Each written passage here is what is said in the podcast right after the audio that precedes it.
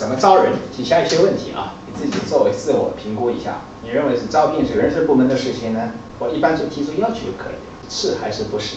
我喜欢跟那些我有相同背景、看上去比较顺眼、对我不威胁的人选。没有满满意的人选，只能在现有的人聘用相对较好。我对实务说明书和候选人的资格不太清楚，都是人事部门写的。我只有在缺人手的时候才提出招聘要求。找到让自己百分之一百满意的销售人员非常困难。招聘时候经常看走眼，那些人认为表现不错的，实际工作却不咋地。如果你的回答是是的，那么我们还有必要对继续进行讨论啊。招聘为什么要把这个招人当成一个比较重要的事情？因为招人，如果你招了不好的人，你后续的所谓的培训啊、激励啊，有可能起的作用就不那么大了。所以在第一时间你要把招人招好。那招人也不是人事部门的事情，啊，招人呢，其实是最对你销售经理来说是一个最重要的事情。为什么这么说呢？如果招了一个不好的人，对你的业绩带来影响呢？你说是谁的责任？当然是你的责任。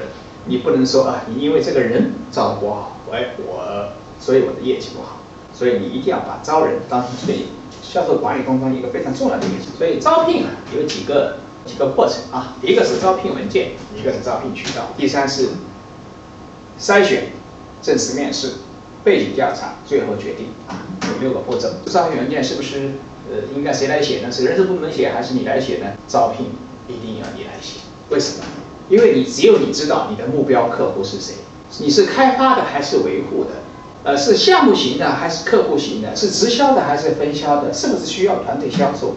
因为这些。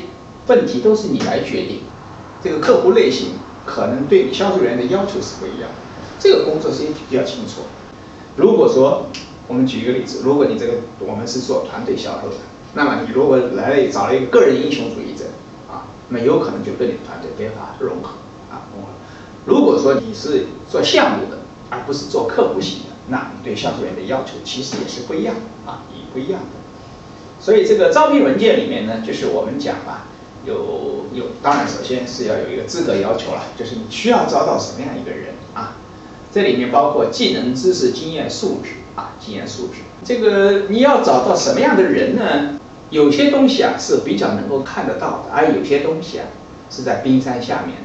比方说一个技能和知识、经验，这个都比较容易。比方说。你做了多少年这个工作呀？你比方说掌握什么样的知识啊？所以说业绩可以评估，活动可以检查，技能和知识可以培训，动机和品质需要在招聘当中甄别。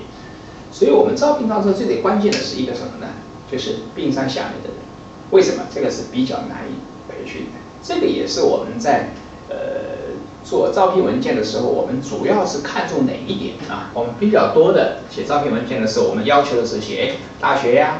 英语水平啊，或者相同工作经验啊，但是这个人的素质应该具备什么样的素质，才是我们应该要关心的啊？因为经验可以积累，知识可以学习，技能可以培训，但是素质其实是你是很难培训的。你找了一个不好的人，他的动机、他的价值观跟你不吻合的话，你是很很讨厌的。所以这个是我们面试里面对客户、销销售人员要求最最重要的一点，就是他的个人素质。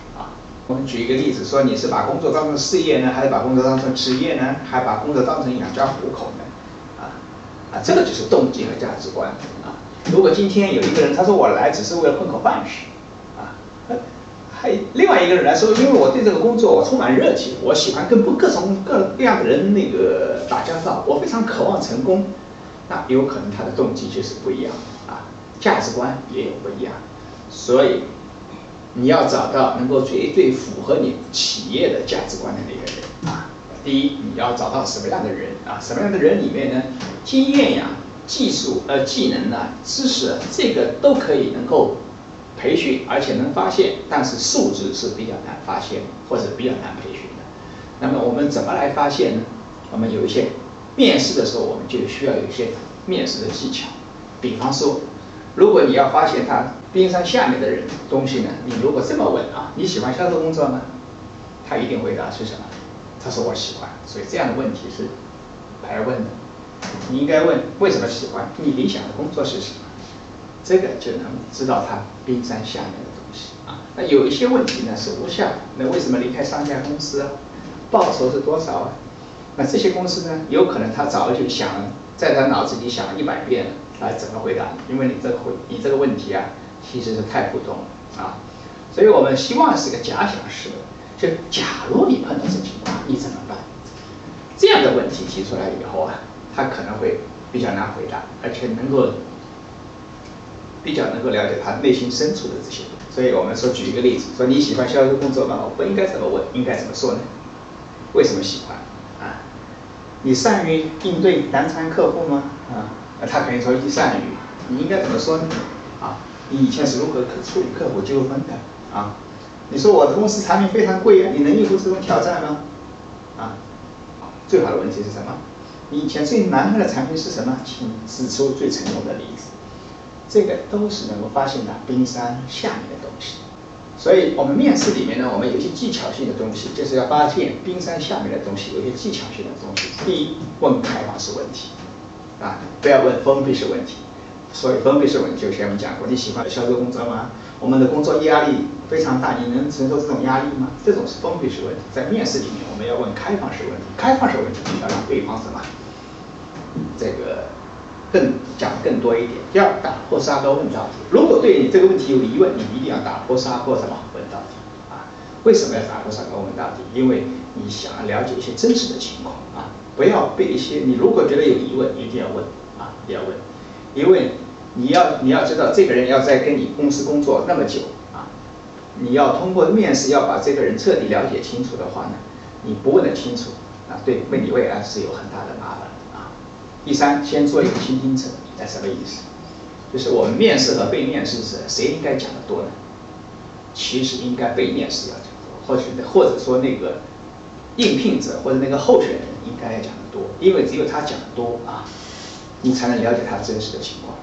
啊，所以我们先做一个倾听者，频频点头表示赞同啊，什么意思？就是当你频频点头的时候，他会讲的更多一点啊。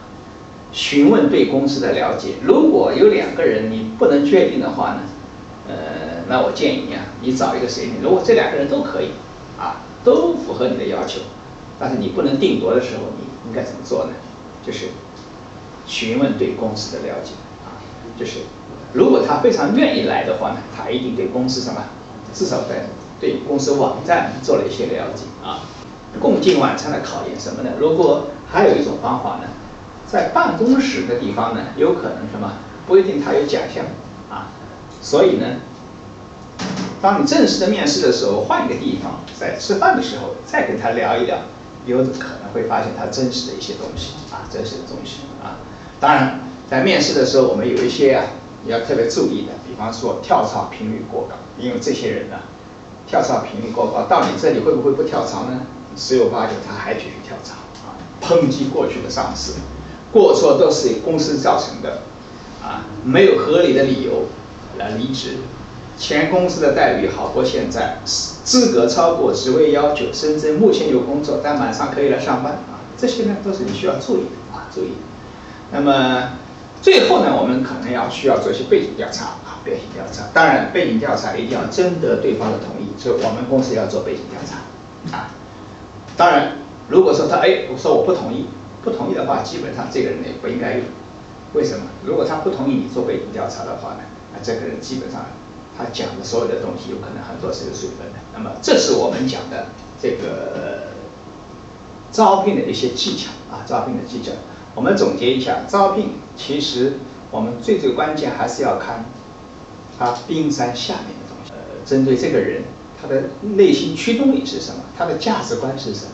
这个是我们最最关注的。当然，除了这个以外，我们还要关注他的经验啊、技能啊，当然还有一些什么这些东西我们也要关注啊，也要关注。不过，对一个人来说，对我们要招聘一个销售人员来说，最最关键还是要看他的什么？